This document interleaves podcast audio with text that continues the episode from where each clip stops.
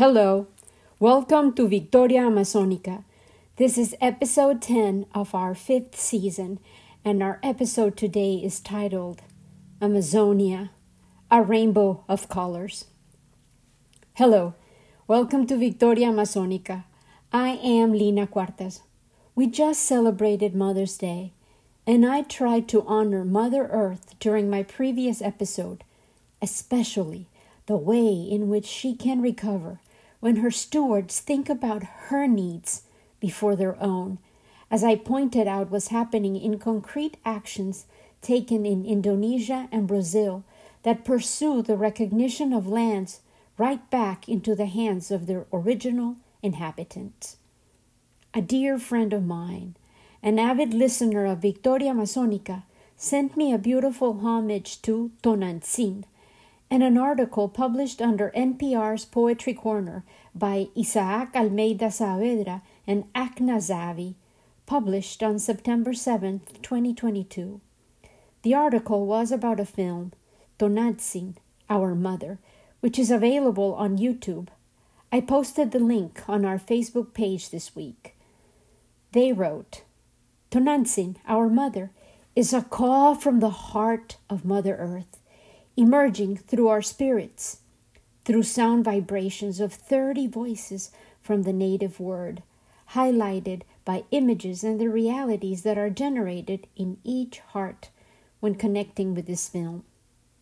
Tonantzin in the Nahuatl language means our mother, and it is the name we give to the loving archetype of Mother Earth, who gives us everything, who supports our steps, who has received tribute and veneration from our ancestors through agricultural and fertility rituals. The director of the clip is Almeida Saavedra, and it includes video clips by the artist and composer Akna Zavi. The film, Tonantzin, takes on a mystical meaning, revaluing connection with our Mother Earth in times when human beings plunder resources, covet water and land, while advancing in a society that is torn between materialism and superficiality, in direct opposition to those peoples and beings that seek unification, understanding, circular agriculture in order to forge a new landscape. Women from all over the world are recovering this sacred connection, returning to give thanks for each germinated seed for each harvested fruit, for each sustained step, and they are lighting the sacred fires in their homes to re illuminate with certainty and decision those paths that history and conquest snatched from them. Tonantzin is part of the album Mujer que Vuela, Woman Who Flies, of Akna Zavi and Almeida Saavedra, which brings together native songs from nations that go from the north to the south of the entire American continent, uniting with the blessing of the white buffalo of peace, that language that can unite all hearts in the midst of despair, the sacred song. Tonantzin was often referred to as Tosi Tonantzin. Tosi means grandmother, and Tonantzin means great mother. She was a pre Aztec deity that used to be honored as the guardian of the Temazcal, the purifying sweat bath. She was also associated with the power of ancient wise women. She is the patron of medicine, the protector of new mothers and newborn babies. She is associated with the earth and often thought of as the heart of the earth. She is honored at her temple in Tepeyac, now the site of the Basilica de Guadalupe in Mexico City. Many of her symbols including the corn and the moon and even the snake, are now associated with La Morenita, the patroness of the Americas. When Tonantzin appears, she is appearing as an advisor to remind you to keep your feet on the ground. Take care of yourself as well as those around you. She reminds you to listen to and trust your inner wisdom. She invites us all to remember that with every experience, we become wiser. Oh, wiser I do aspire to be. Just yesterday, I meditated that wisdom is not only the earned privilege of our elders. I have been volunteering with Dreamwakers, an organization based in Washington, D.C., that offers flash chats in which professionals can interact with children in public schools all over the United States and talk about their career, the work they do, and their personal perspective about their life, and offer diverse role models to the students. On Wednesday, I interacted with a group of fourth graders at Hudson Arts Science Charter Middle School, led by the teacher, Ashley Perez, in New Jersey. These young people were full of enthusiasm, and their curiosity was contagious. They reminded me of the sensibility and care that the youngest generation has about our world. Last week, in Washington, D.C., I had visited the Chinese American Museum, and a special exhibit that was housed in the third floor of the building stayed in my heart as concrete proof of the anxiety our young people are feeling about the situation of our world. Yet, their creations also filled me with wonder and hope.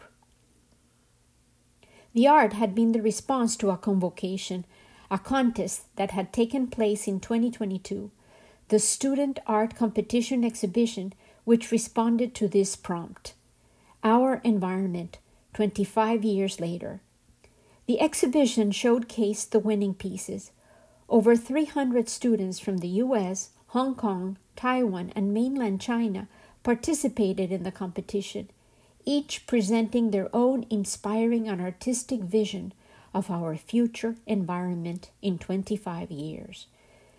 This is the third annual student art collaboration between the Chinese American Museum and CCACC an art gallery intended to encourage creativity, artistic expression, and cultural exchange between students in the US and China.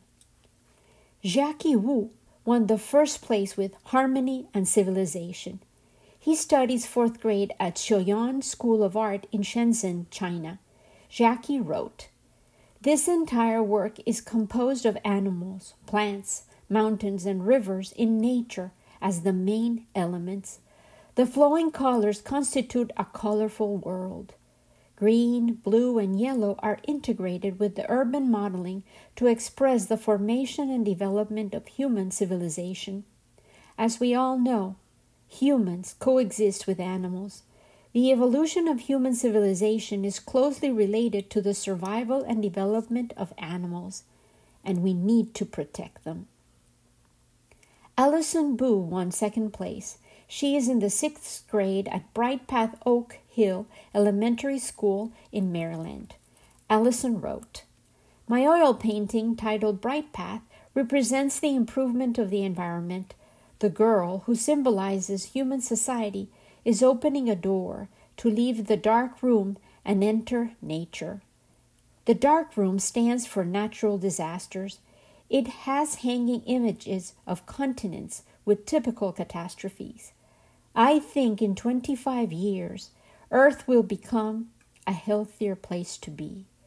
The wilted flowers, littered on the ground, would eventually transform into thriving, colorful ones. It is not easy, as we have hardships to push away, but our efforts accumulate one by one to make the world a better place. Edwin Pan won third place. His piece is titled On Us. He is in fifth grade at Churchill Road Elementary School in Virginia, U.S. Help! The earth is in danger, he wrote. Shown in this drawing, oceans are polluted, forests are burnt down, and ice caps are gradually melting away. In 25 years, the earth will no longer look like the one we have today without its white hat and boots. Polar bears will no longer have a home to go back to. However, there is still hope. If humans step up their game, we can potentially save the earth from a future that is unbearable to see. It is on us. Janet Lee won second place in the middle school category. She's in eighth grade at Rachel Carson Middle School in Virginia, U.S. She asks, Where are we going? As plastic is getting more commonly used in household items and everyday objects, more and more plastic is ending up in our oceans and waterways, resulting in severe plastic pollution. The boat in the artwork represents the direction we are headed in, the kids on the boat representing the future. The artwork depicts how we are moving away from clean water to an ocean polluted with plastic. This artwork can lead to two outcomes one, more plastic, or two, the plastic reverting back to our clean blue ocean. Which direction do you think we are heading in? Margaret Zhang obtained an honorable mention with a piece that she titled Branching Paths. She is in the 11th grade at Orange County School in California, U.S. This piece represents branching paths of the trajectory of our environment in 25 years. One path is as urban development and scientific advancement is constantly made in the name of progress, our world becomes more polluted and racked with global warming. However, this does not have to be our fate. The child with the umbrella represents the youth and how they will be responsible for the conservation and saving of our environment. She shields the natural wildlife from the onslaught of rain illustrating our responsibility as people to protect the natural world. Celine Fong obtained an honorable mention with the Seafood Connoisseur's Guide to Fine Dining in 2050. She is in the 11th grade at Rye Country Day School in New York, U.S. Portraying the extent of pollution that could become widespread I juxtapose the pleasures of fine dining with our harmful ecological practices. The fact that we may need to consume hazardous products for survival. We are living in a world where even the best quality of fish is contaminated, highlights the fact that Mother Nature always cycles back to us. What we feed to our ecosystem will inevitably end up back on our plates. This could be a reality if we don't take immediate action to rework legislatures, promote environmental education, and protect wildlife. Time is ticking. The moment to act is now. Bobby Chen also won an honorable mention with Aspiration. He is in eighth grade at Glasgow Middle School in Louisiana, U.S. In my artwork, Bobby writes, Aspiration I express the topic Our Environment 25 Years Later by combining many popular paintings to showcase the true extent of pollution. The painting Christina's World can be shown on the bottom left corner, where the girl is trying to escape the already corrupted world that has suffered through the effects of pollution. Additionally, the painting The Sower is subtly shown exiting his world and showering the land with seeds to make sure we don't suffer Christina's faith. Emily Lian won third place with The Nature of Man. She is in the 11th grade at Sunset High School in Oregon, U.S. Emily writes, I wanted to visualize how industrialization has and will continue to destroy the earth by means of deforestation, pollution, and other harmful acts, humans have disrespected the environment and caused damage that is almost irreversible. My painting shows nature, represented as a giant figure melted into a lush landscape in anguish while human development disrupts the area. They have plowed through forests and built barriers to make way for their cities that spew plumes of smoke.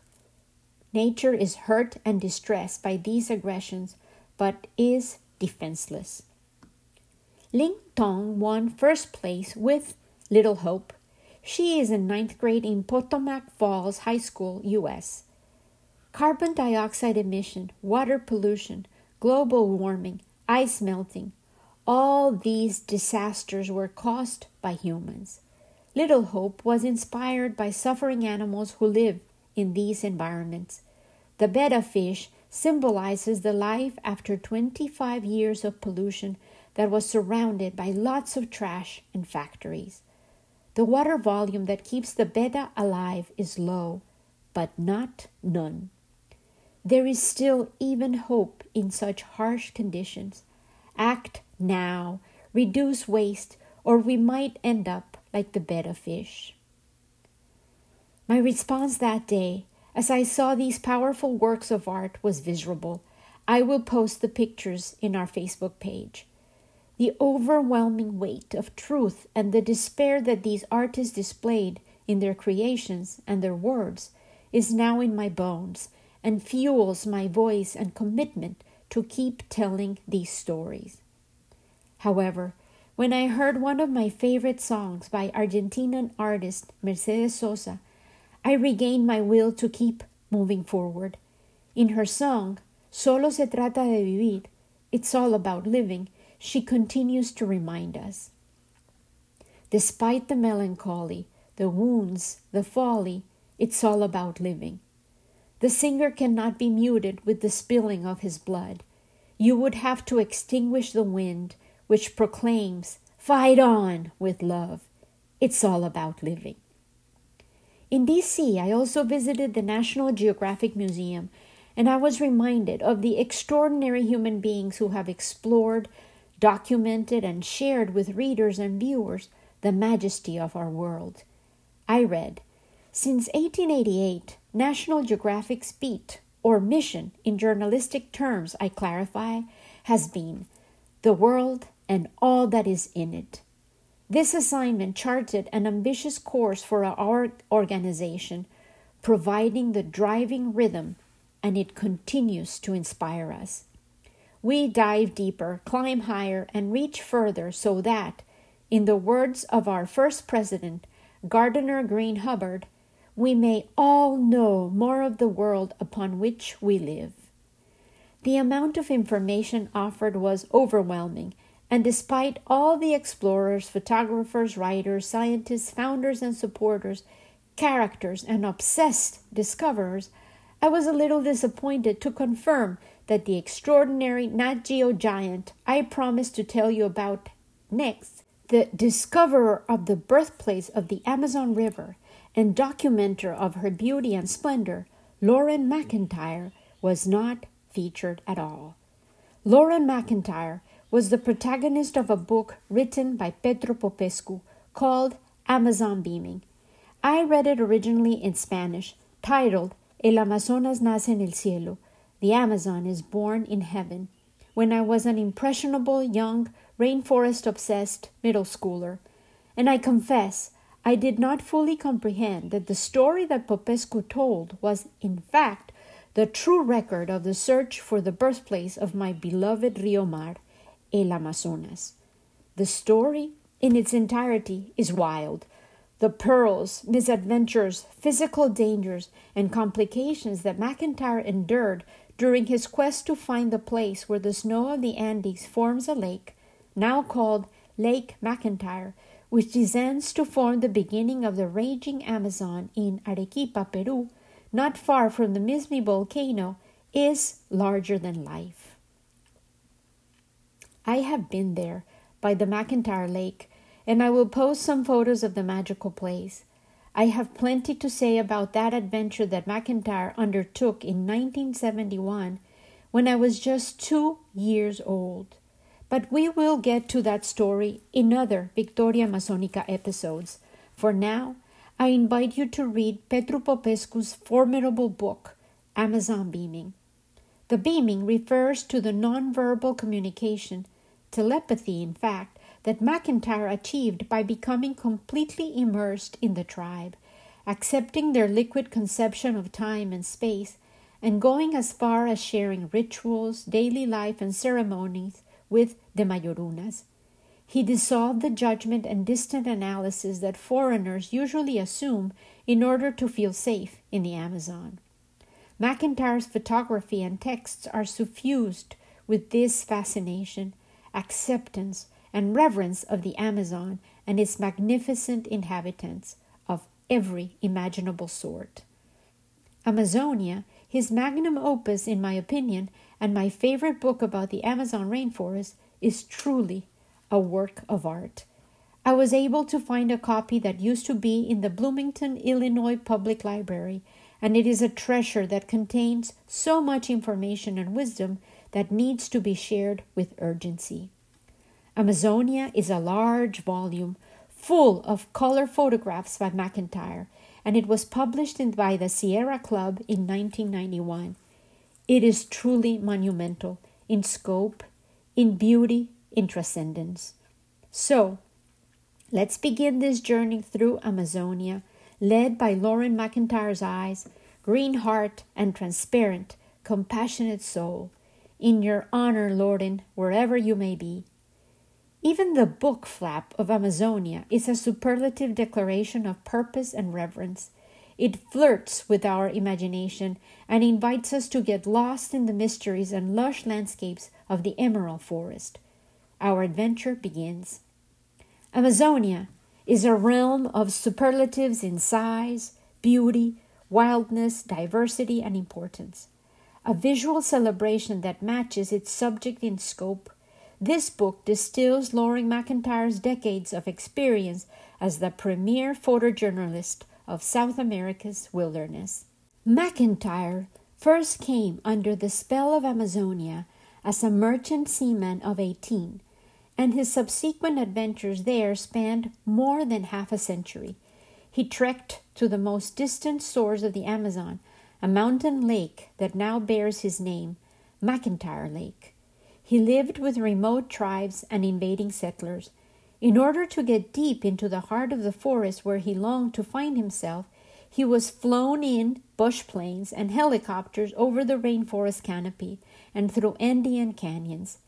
Defying every possible complication, he floated on raging white water and tranquil lagoons and rode confidently on the frontier railroads. In the course of more than two dozen assignments for the National Geographic Society and GEO of Germany, he assembled a treasure trove of photographs from which the 121 images that are included in this book are drawn.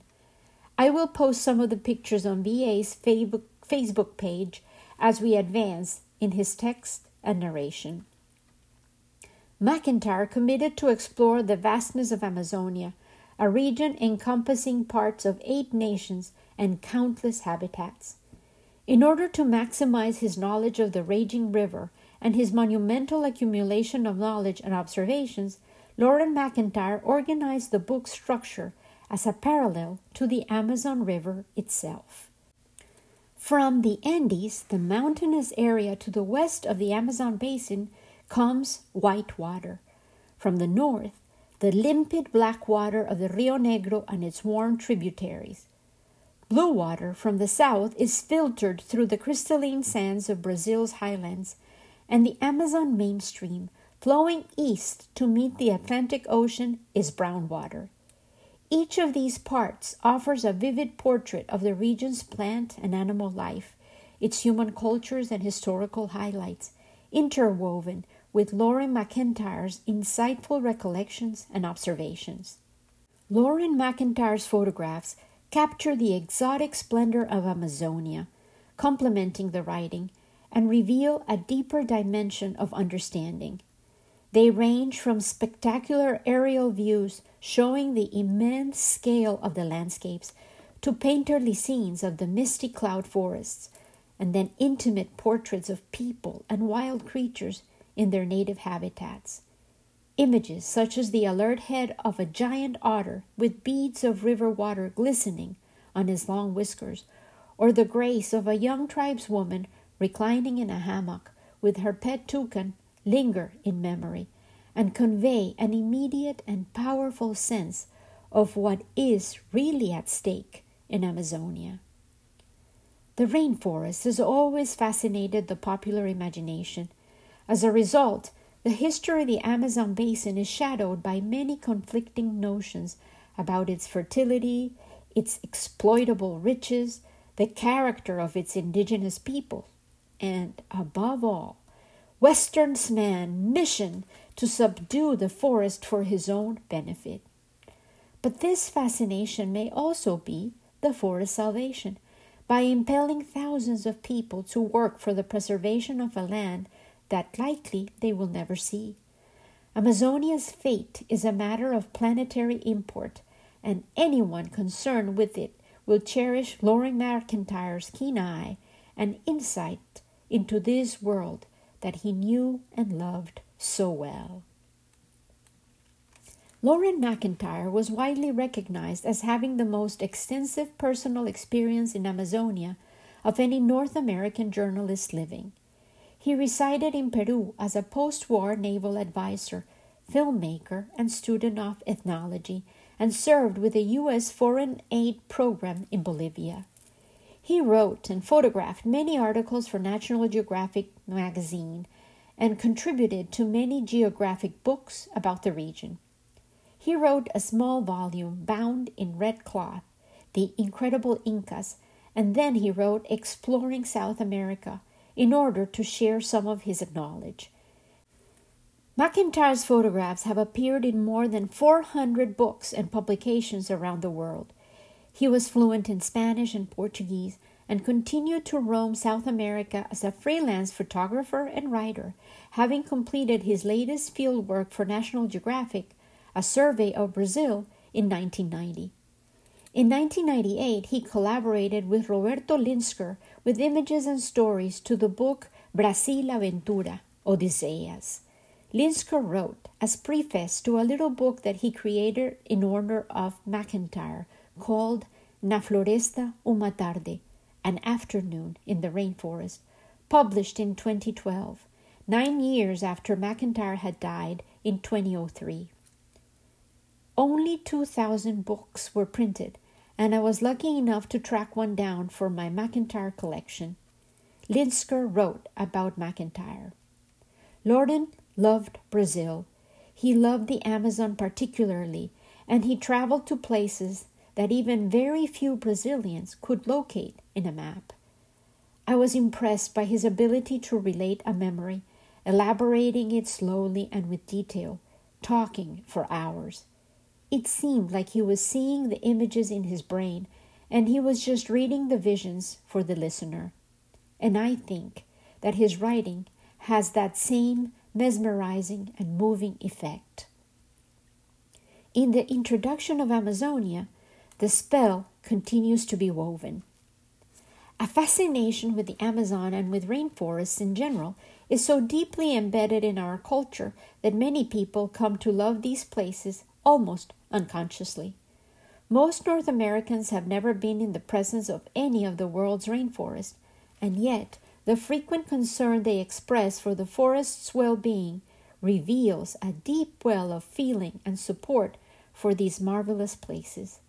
That feeling can be harnessed usefully only if we increase our understanding of rainforests, of what they are, and how and why they are threatened. This beautiful book is a good place to start.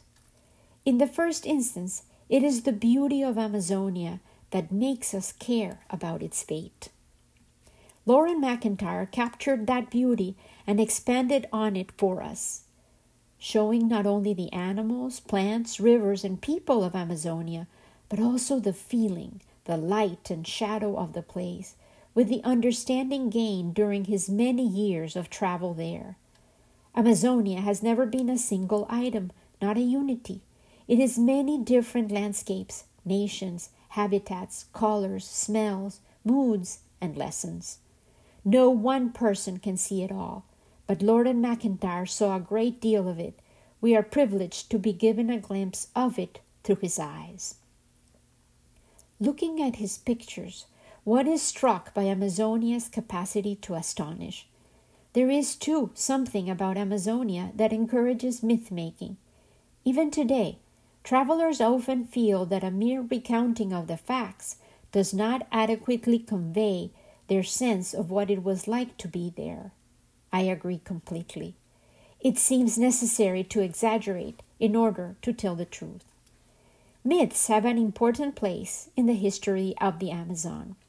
The very name Amazon comes from the tales told by the Spanish explorer Francisco de Orellana of encounters with a tribe of fierce female warriors during his descent of the river in 1541.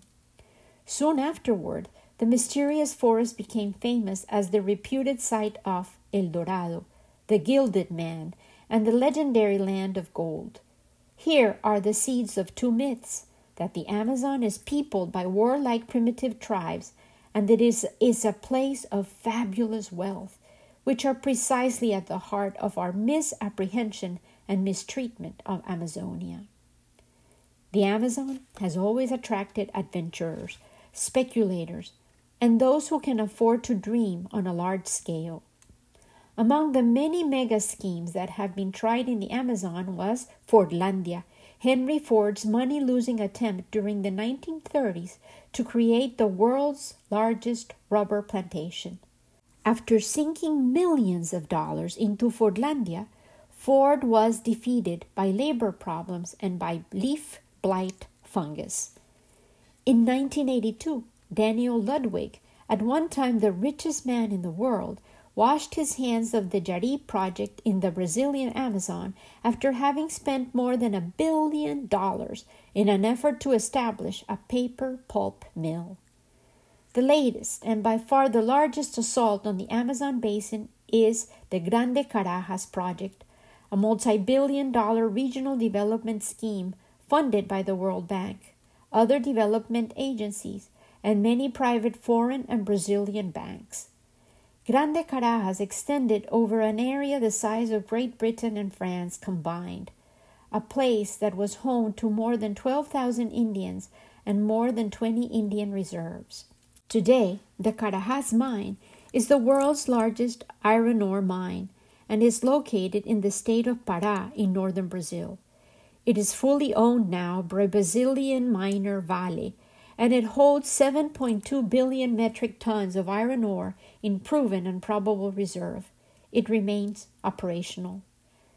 The trouble with these types of plans is that they are based on misconceptions about the forest. Amazonia delights in disguises. Almost nothing there is as it seems. It is not, as it has often been painted, an unconquerable, exuberantly fertile land whose treasures, guarded by a few primitive savages, are waiting to be exploited. Yet, the Amazon has a resilience that inspires, amazes, and humbles us all, over and over again. On the same day that I started reading about Fordlandia's history, I found an article in Wallpaper magazine on its May 2023 issue in which the much maligned monumental failed project has been transformed into a concrete, real life Victoria Amazonica, which I wouldn't have dared to imagine, even in my wildest dreams. Wildest Dreams was precisely the name of the article, subtitled An Environmentalist Ambitious Project in the Amazon Fulfills His Vision of Powering Up the Local Bioeconomy and Saving Humanity. It was written by Scott Mitchum and has photographs by Mayra Acayaba. You can look it up on wallpaper online. It says, after nearly two decades of work, entrepreneur and environmentalist Luis Felipe Arana Moura is launching his plan to bring the municipality of Belterra, Brazil, back to the future. His visionary new Museu de Ciência do Amazônia, also known as MUCA, or the Museum of Amazonian Science, is an ambitious project that builds on fascinating local history and has been made possible with the help of a team of high powered collaborators, including the celebrated Brazilian architect Arthur Casas. Belterra was created by Henry Ford in 1933. The American car manufacturer was trying to establish independent large scale rubber production for his company having unsuccessfully attempted to create his utopian city called Fordlandia in the heart of the Amazon five years earlier. Henry Ford took the learnings from the missteps that led to Fordlandia's resounding failure and doubled down, building what became Belterra in the image of his hometown of Dearborn, Michigan. As a result, The city was laid out like an early American suburb, with hundreds of wooden buildings arranged in rows off a main street, uniform in white and emerald green, and in contrast with the typical architecture of the local Tapajos culture. While Belterra was more successful than its predecessor, the Ford Motor Company ultimately abandoned both operations when rubber production in Asia resumed after World War II leaving behind an idiosyncratic architectural legacy tainted by Ford's insistence on imposing American ways of working and living on the local populations. The contrast between Ford and Moura could not be starker. The latter insists on his reverence for the Tapajos culture and the local people as he explains the project's potential and their roles in it. A chemical engineer by training, the Sao Paulo born Moura is the founder and CEO of a food business producing spirulina, an algae based, nutrient rich supplement. But serving as director of this expansive not for profit project is clearly his first love. I am passionate about the Amazon forest and its potential. The Tapajos Valley will be a new Silicon Valley for biotechnology and can play a major role in saving humanity I have always wanted to be a part of that. MUCA, therefore, is far more than a museum. It is a large, multi-dimensional project, the breadth and depth of which rivals Ford's effort here, with the potential to have a far more positive impact. It involves nearly two dozen government and non governmental agencies, strategic partners, consultants, and donors, with a multi pronged mission to create educational, an economic opportunity for locals, revitalize Belterra, and help stop deforestation locally and across the wider Amazon rainforest. The project promises to offer education and support for students, businesses, and entrepreneurs to create a local, biodiverse economy. In the coming years, MUCA will train hundreds of people in the region to work in sustainable forest services and support scientific research in the Amazon. By creating a sustainable supply chain for the Amazon's most valuable ingredients that is accessible to local companies and contractors, it is hoped the incentive will shift from raising cattle or growing soybeans, the main drivers of deforestation, to harvesting and selling the plethora of compounds that thrive naturally there, such as jambu, also known as the Botox plant for its anti aging properties, this plant is much in demand by the pharmaceutical and beauty industries. These ingredients can be responsibly extracted using methods employed by the Tapajo people for centuries and which do not require deforestation. Until now, the missing link has been the lack of a proving laboratory and the requisite processes and certifications needed for small companies and independent contractors to realize top prices by selling directly to consumers. Working with the Federal University of Western Pará, MUCA will provide that support platform, creating the first advanced jungle laboratory in the Amazon. This will help streamline the supply chain, maximizing profit for local entities while minimizing ecosystem damage. Previously, beef and soybeans were the most profitable commodities. The big bet is that as the incentive structure shifts, so will business practices. The laboratory will also lead food science, medical, phytopharmaceutical, and biocosmetic studies using native animals, plants, and microorganisms to develop new products and promote more sustainable bioeconomies. It is also the beginning of the use here of ESG, environmental, social, and governance protocols, which are already in operation elsewhere across the globe. The image of the Amazon for foreigners and Brazilians alike is that of a fascinating world of flora and fauna, but challenging and uncomfortable for its mosquitoes and associated health risks. But Belterra is different. While part of the Amazon, the area lacks the particular insect population that limits tourism to the most intrepid travelers. Here, it is easy to imagine the city's future as a cultural, educational, and leisure hub with Muca at the heart of it all. But the likely boom in tourism and second home ownership in this somewhat unlikely place is not the story. It is a story of vision and dedication to people and the environment of the part of Moura and his partners, and one of redemption and progress for a city abandoned long ago for its people, their culture, and their forest, and hopefully, over time, for the global environment. I am elated to be able to share this tantalizing Victoria Amazonica. I commit to go and inspect Muca with my own eyes. I have learned to be skeptical of projects that promise Silicon Valley style success in environments that are radically different. But Muca definitely sounds like a proposal worth visiting and documenting. I hope to bring back more details about its vision, its proposals, and its offer as an example of the possibilities that designing around the reality and very particular features of the Amazonian landscapes, so varied and immensely diverse, might allow its communities and us all to implement. I found a quote that speaks so loudly of Her Majesty the Emerald Forest and closes the introduction to the long love affair that Loren McIntyre had with Amazonia, which we will continue to explore, guided by his steady hand and through his lens. This quote is by Nigerian writer Ben Okri from his book The Famished Road published in 1991. In the beginning, there was a river. The river became a road, and the road branched out to the whole world. And because the road was once a river, it was always hungry. Now I will leave you with the introductory paragraphs of Loren McIntyre's narration, which I will call today The Seed of a Dream. I invite you to close your eyes and create in your mind the landscape that he describes.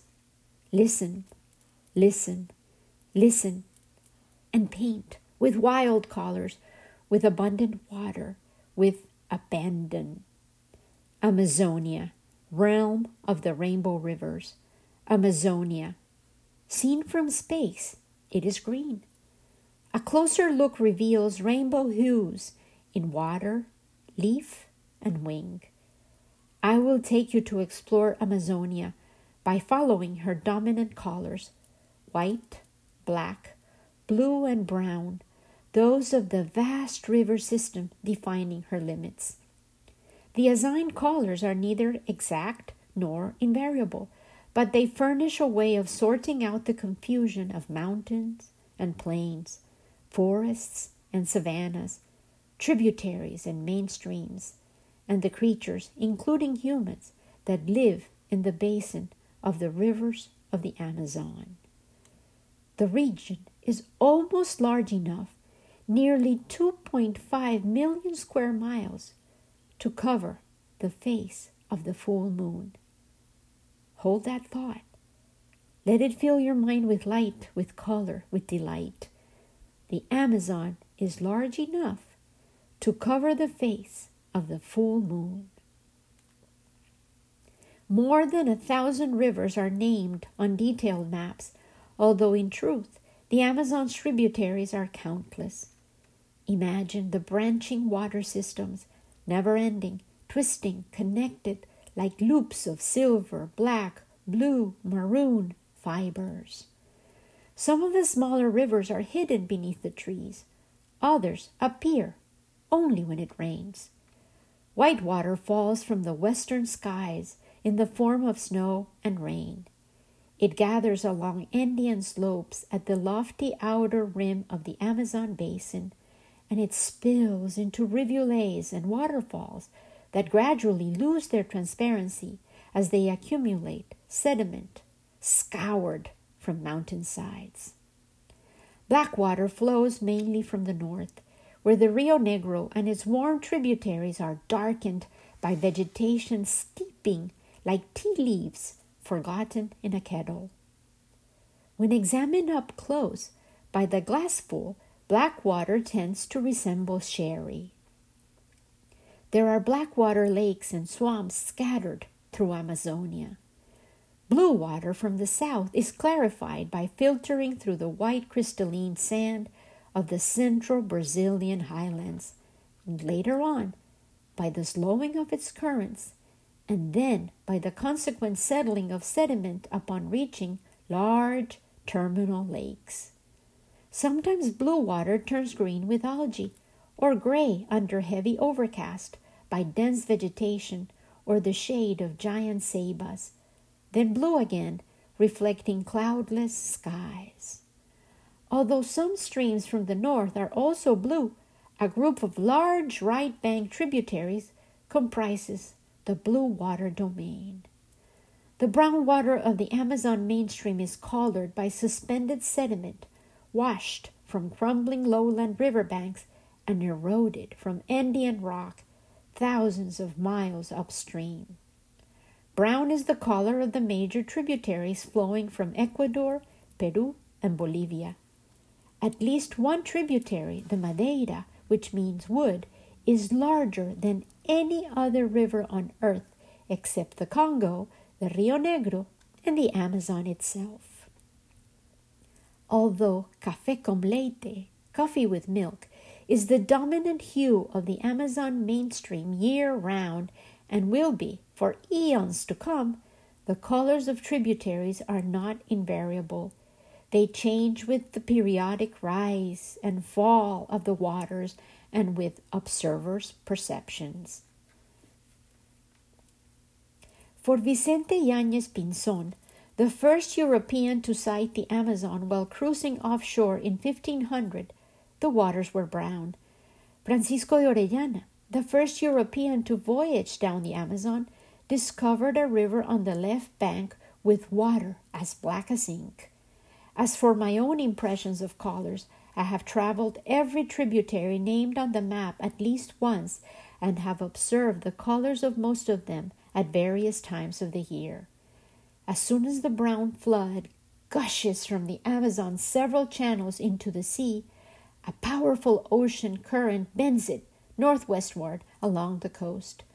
Upon mixing with salt water and depositing brown silt along the continental shelf, the Amazon slowly loses its tan and becomes part of the much more massive south equatorial current. Particles of clay, smaller than four microns, still held in suspension, tinge the current gray until it passes beyond the Guiana Trench. And even after the waters clarify, dissolved nutrients from Amazonia travel as far as the Grand Banks of Newfoundland on the far northeastern fringe of North America, closer to Europe than any other part of the continent. Amazonia astounds, inspires, defies imagination, telling the story of her landscapes, her people, and their endangered sacred habitats is my way of doing my part, like the hummingbird, and I feed from the currents of masters like Schultes, like von Humboldt, like McIntyre, like Reichel-Dolmatoff, like many more, to rescue their words, their observations, their discoveries, so that together we might discover how to enact new Victorias Amazonicas by navigating together the magical landscapes of Amazonia. With love, always, Lina.